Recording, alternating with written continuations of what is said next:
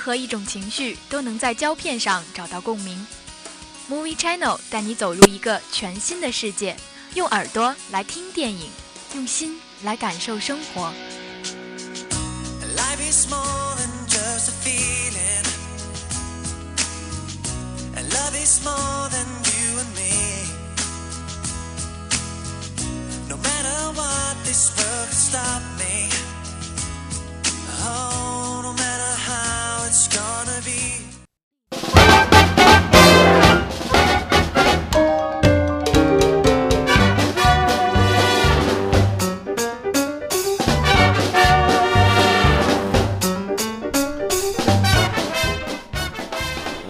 各位听众，周二的晚上，欢迎继续锁定收听 FM 九十五点二浙江师范大学校园之声。那么这一节又到了 Movie Channel 的时间了，我是今天的主播乐天。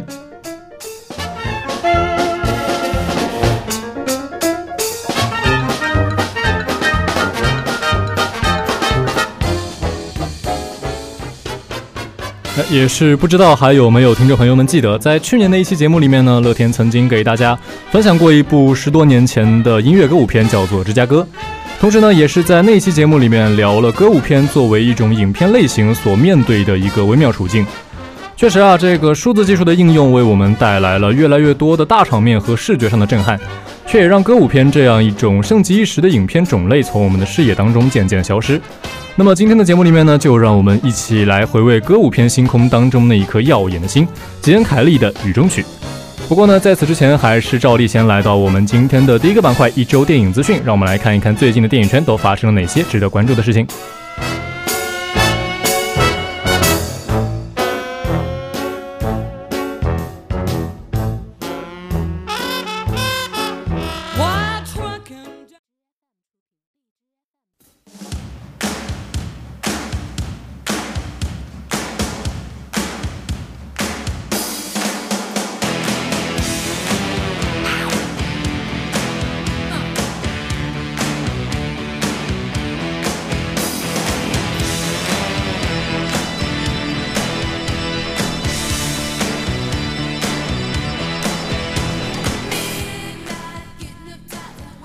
好的，那么话不多说，来到我们今天的第一条资讯：那英献唱幕后玩家主题曲，歌曲戳心，引人深思。那么近日，由徐峥监制、主演任鹏远导演、王丽坤、王艳辉、段博文的电影《幕后玩家》曝光了主题曲《夜光》的 MV。那么该首主题曲呢，由知名音乐制作人彭飞操刀制作，并且呢，也是由这个那英倾情献唱，独特嗓音将电影中隐藏在悬疑背后的动人情感娓娓道来，可以说是十分戳心。《幕后玩家》这部影片呢，讲述了徐峥饰演的金融大佬啊，突然间遭遇绑架，不得不在神秘人的操控下，面临一系列艰难的生死选择。那么在重重危机中，与各方展开了激烈争夺的故事。虽然说是一部犯罪悬疑电影，但是剧情的每一层推进和转折都与主人公之间的动人情感息息相关。那么在电影中，徐峥饰演的这个角色可以说是被欲望支配啊，迷失了自我，再度遇到了一个中年危机，面临着外部环境和内心世界的双重拷打。而他在挣脱危机的过程当中呢，也是重拾了自己的初心，完成了一场自我的救赎。同时啊，这也不是徐峥第一次演绎一个中年危机的角色。此前，徐峥也是透露啊，自己在二十岁出头就已经遇到了中年危机。他说啊，这不是人到中年才会遇到的危机，对我来说，这是一种对我们到底应该怎样生活的思考。值得一提的是，这次电影之所以邀请到那英来演唱主题曲，也是因为与中年危机这个主题有关。哎，当然，我们并不是在影射娜姐的年龄啊。而是说呢，这个徐峥他经常会选择去听那英的歌曲，并且是说，在电影中我经历了中年危机的迷茫和脆弱，而那英的歌可以很好的让我自我反省、自我疗愈。那么这个幕后玩家将会于四月二十八号在全国公映。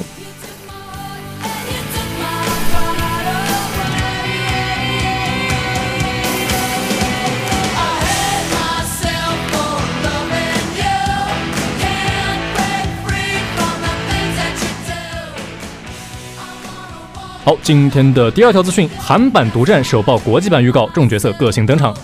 韩版独占近日首曝一支风格独特、节奏感强烈的国际版预告片，围绕着神秘大 BOSS，各方人物纷纷登场，展开了一场道高一尺、魔高一丈的终极较量。那么这部影片改编自杜琪峰执导的同名电影，讲述为了抓捕韩国最大规模贩毒组织的神秘大 BOSS 李先生，这个警察袁浩与李先生手下的成员乐联手破案的故事。那么在预告片里呢，我们也是可以看到元浩在审讯室里面为乐解开手铐的一幕。之后呢，伴随着耸动又极富节奏感的配乐，车胜元饰演的组织内神秘人物 Brian，已故男演员金柱赫饰演的中国毒品巨头夏琳等剧中人物逐一现身。那么这个爆破、枪战、动作戏码也是样样不落的，全都收录在了这支预告片当中。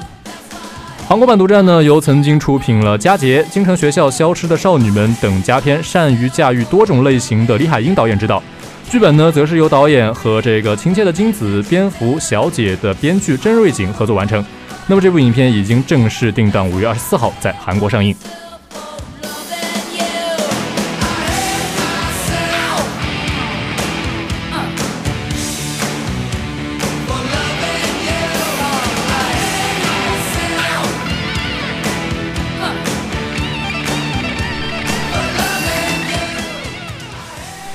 好，接下来今天的第三条资讯：吉尔摩·德尔托罗与梦工厂签独家协议，编写、制作并指导一系列动画电影。刚刚凭借《水形物语》获得奥斯卡最佳导演奖的吉尔莫·德尔托罗啊，因为这个名字比较复杂，接下来我们会简称他为陀螺。那么这个陀螺导演呢，与梦工厂签订了一项独家协议，将为后者编写、制作并指导一系列的家庭动画作品。作为交易的一部分呢，陀螺导演则是在梦工厂将会获得一个格兰戴尔园区的工作室。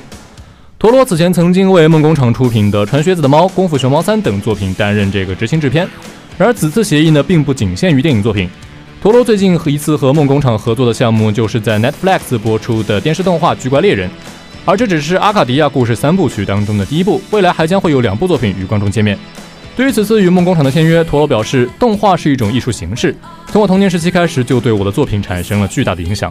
对我来说，它是一种近乎完美的媒介，让任何无论多么古怪和狂野的想法都能得以实现。我渴望和梦工厂的创作者们合作，因为他们都是最有才华的人，可以让梦想成真。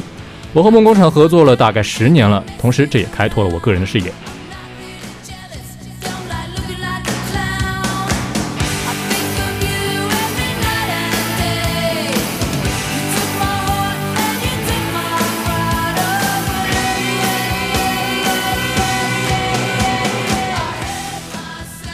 好，那么今天的第四条也是最后一条资讯，关于我们这个版面当中经常出现的一个怎么说呢，常客吧，超级英雄的一条资讯。琳达·卡特商谈加盟《神奇女侠二》，两代神女有望同时现身。演员琳达·卡特曾经于上世纪七十年代在《神奇女侠》电视剧中饰演这个戴安娜的角色。最近呢，也是有消息传出，他与这个导演派蒂·杰金斯正在进行商谈，要加盟出演《神奇女侠二》。粉丝对于琳达·卡特有望加盟的消息很是开心，希望就算不能出演重要角色，也能给她一个配角的戏份。而这位已经六十六岁的女演员近日接受采访时，也是确认了这一条消息，称商谈还在进行当中，目前什么都没确定下来。琳达说：“啊，我已经和派蒂·杰金斯聊过这件事情了，这件事情呢完全取决于他，他给了我一些提示，这个意思是说呢，要看华纳愿不愿意掏这一笔钱。”神奇女侠的大获成功呢，可以说是为派蒂·杰金斯执导《神奇女侠二》铺平了道路，同时呢，也是赋予了她极大的话语权。可以说啊，如果派蒂坚持认为在续集中为琳达·卡特设定一个角色是一件非常有必要的事情的话，华纳方面可能也将不得不采纳他的建议。那么，这个《神奇女侠二》的故事呢，将会发生在一九八零年代的冷战时期，戴安娜会和克里斯·派恩饰演的史蒂夫·特雷弗重聚，与艾文·布莱纳饰演的查理和萨伊德·塔格马奥饰演的萨米尔一起对抗苏联。神奇女侠二呢，预计五月二十八号开机，并且当定十一月一号全美公映。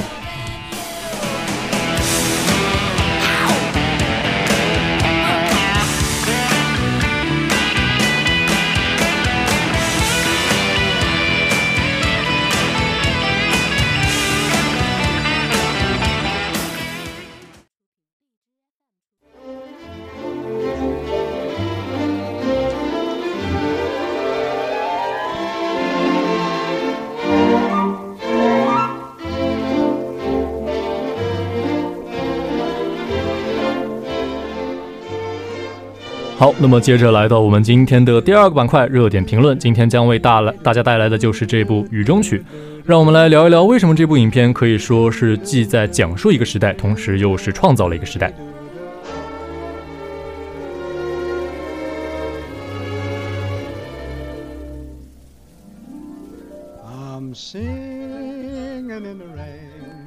如果说没有看过《音乐之声》，就相当于没有看过音乐片；那么没有看过《雨中曲》，就可以说是相当于没有看过歌舞片。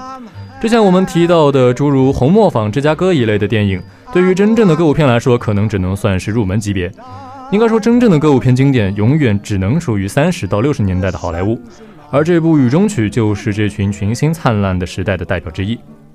Let the stormy clouds chase everyone from the place.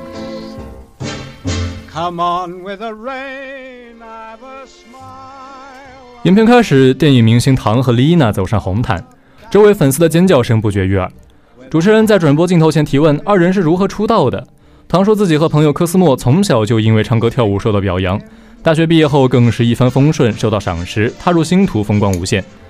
但实际上他是粉饰了一切。他们最开始居无定所，生活条件奇差无比，能够和表演扯得上关系的工作，仅仅只不过是在酒吧等处表演踢踏舞和杂耍，在广告里充当群众演员。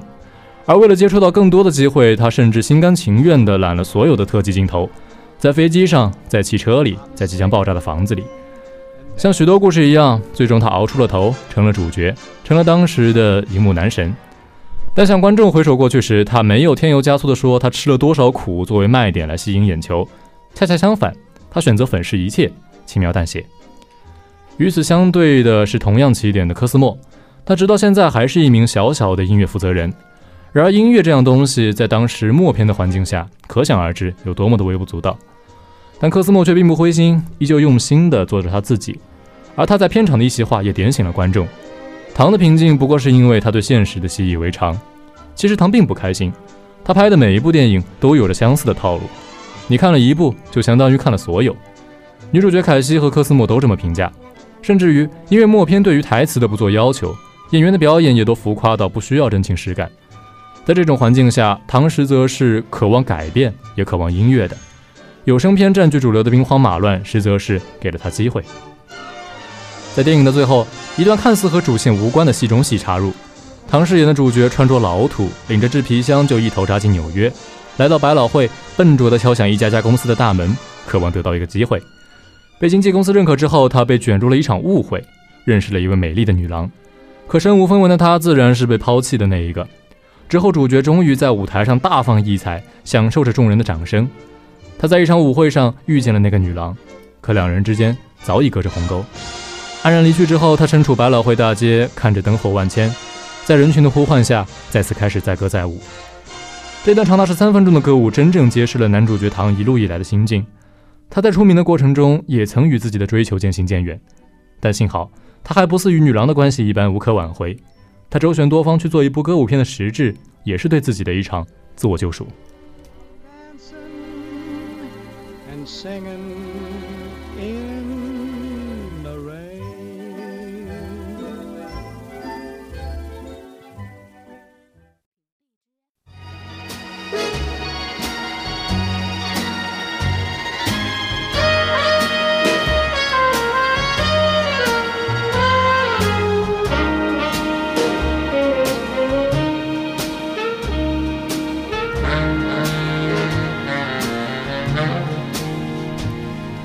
Summer wind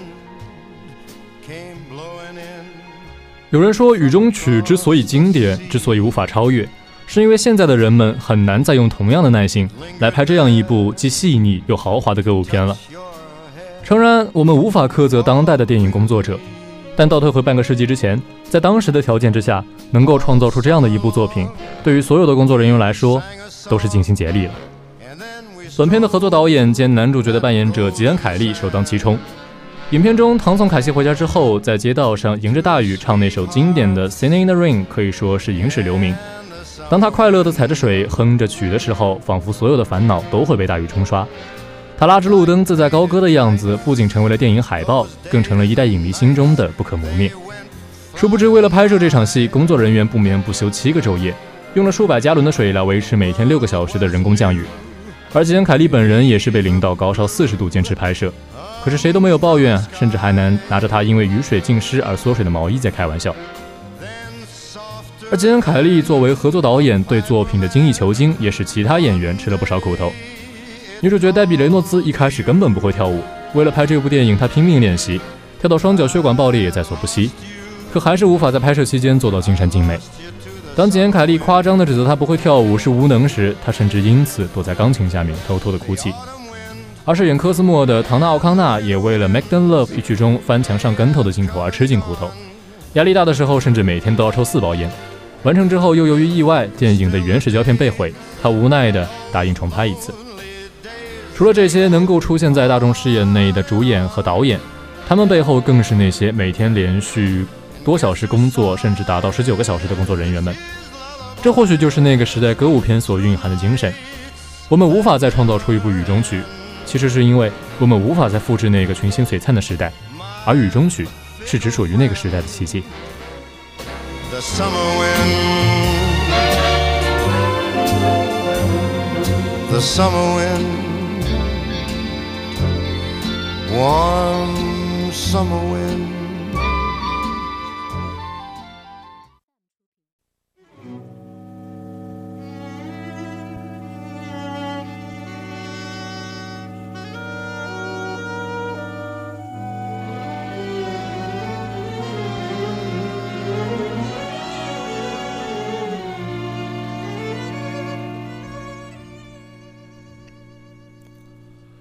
无声电影》到有声电影的转变，绝对是一个讲不尽的话题。半个世纪以前的雨中曲在说，半个世纪后的艺术家还在说，而这个时代也确确实实是电影史上的一个重要转折点。雨中曲用一点后现代的视角阐释了处在那个时代的人们狼狈和慌乱的景象。从搞笑和滑稽中，我们会看见他们的无助和无奈。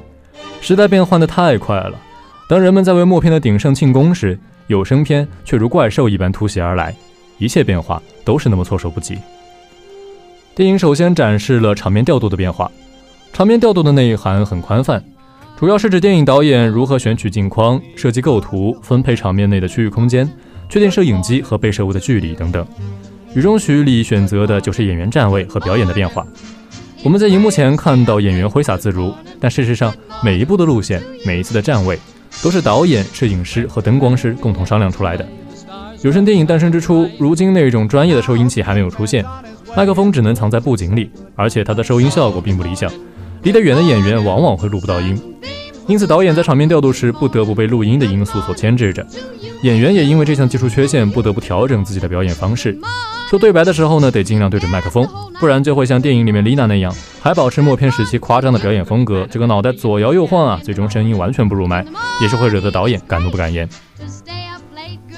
除此之外，演员的声线也成为了一项非常重要的因素。雨中曲里面出现了唐和丽娜共同接受语言大师训练的场景，演员要学习如何吐字圆润清晰。虽然说话的腔调和技巧可以后天练习，但嗓音却是天生的。有的演员声线太不动听，或者与个人的气质很不吻合，都制约了他们戏路的拓展。相反，一群年轻、声音悦耳的演员就可以轻易的上位。加上有声电影出现不久后，电影就迎来了歌舞片的鼎盛时期，对演员的声音要求就会变得更高。正如能唱会跳的凯西带唱出头，而红极一时的丽娜却因为自己扁平的声线毁掉了演艺事业。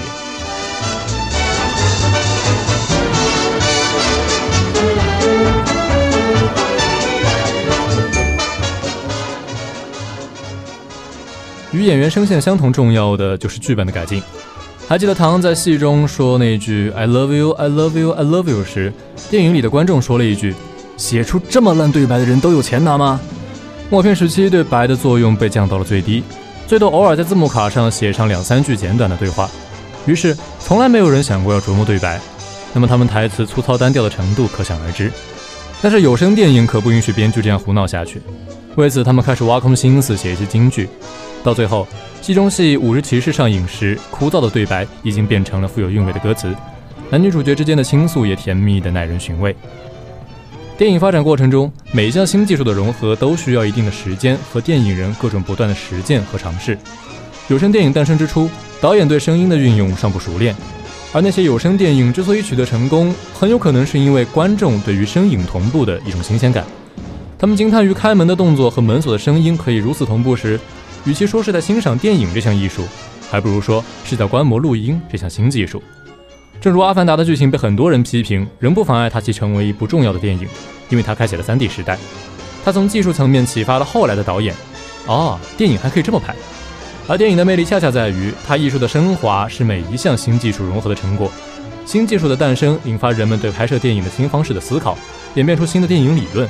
然后又在一遍又一遍电影人的实践和影评人的检阅中，找出艺术和技术的最佳融合方式。于是电影史就往前迈进了一大步。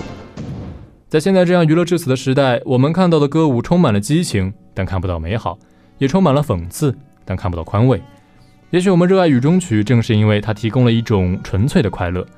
那种快乐是与自己爱的人、与自己知己的朋友，可以三个人一起唱着 Good Morning，来迎接新一天的太阳，接受未知的挑战，永远真心的在一起。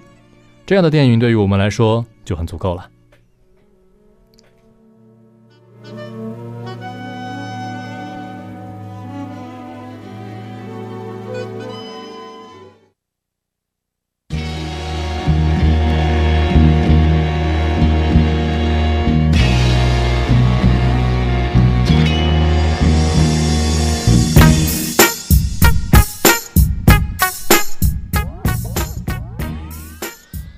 好的，那么回归完了我们的这个老经典，接下来来到我们今天的第三个板块——三句话短评。今天为大家带来的这部影片呢，叫做《犬之岛》啊。那么这边徐老师还是首先来为没有看过这部电影的同学们来补一下这个笔记啊。《犬之岛》讲述的是一个什么样的故事呢？影片讲述的是在二十年后的未来城市中，由于这个犬流感的肆虐，政府颁布行政令啊，说要把全部的犬类全部都流放掉。这个也非常的好理解啊，就跟这个禽流感爆发的时候，菜市场里面买不到活鸡是一个道理。那么这些狗被放逐之后呢，就在远离城市的一座垃圾岛，也就是之后被称为犬之岛的这个地方定居下来。然而，当所有人都把这些狗抛弃的时候呢，却是由我们的这个主角啊，一个十二岁的男孩，为了寻找自己的爱犬，只身闯入这个犬之岛。那么这个主角呢，之后也是在犬之岛上和五只狗一起经历了各种磨难和奇妙的邂逅，最终也是用他的这个赤子之心打动了首领，得到了狗狗们的忠诚和帮助，上演了一段温情有趣、治愈感人的童话故事啊，标准结局。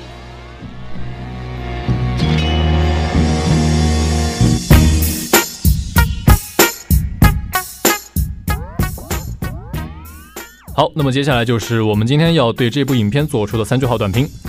第一条，故事设定发生在日本，但是却没有柴犬出现，根本不科学。第二条啊，果然把这些狗全部都赶走，一定是猫星人的阴谋，喵星人下一步就会统治地球，驱逐人类，把人类流放到火星。最后一条是我们的这个参考答案啊，大家记一下，可能会考。以犬育人，白色恐怖下的反乌托邦预言，波云诡谲，集权政治下的光辉狗性，黑暗残忍的非典型，维斯安德森。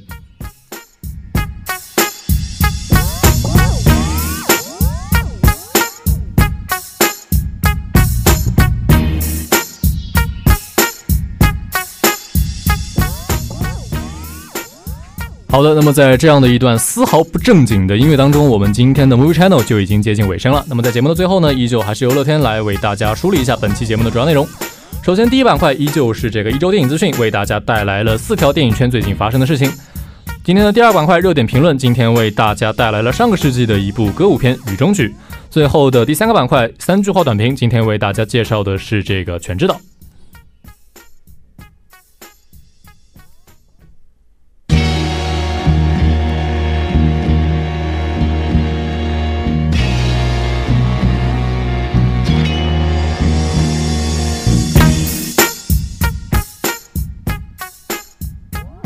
好的，那么以上就是本期 Movie Channel 的全部内容。我是主播乐天，让我们下期再见吧。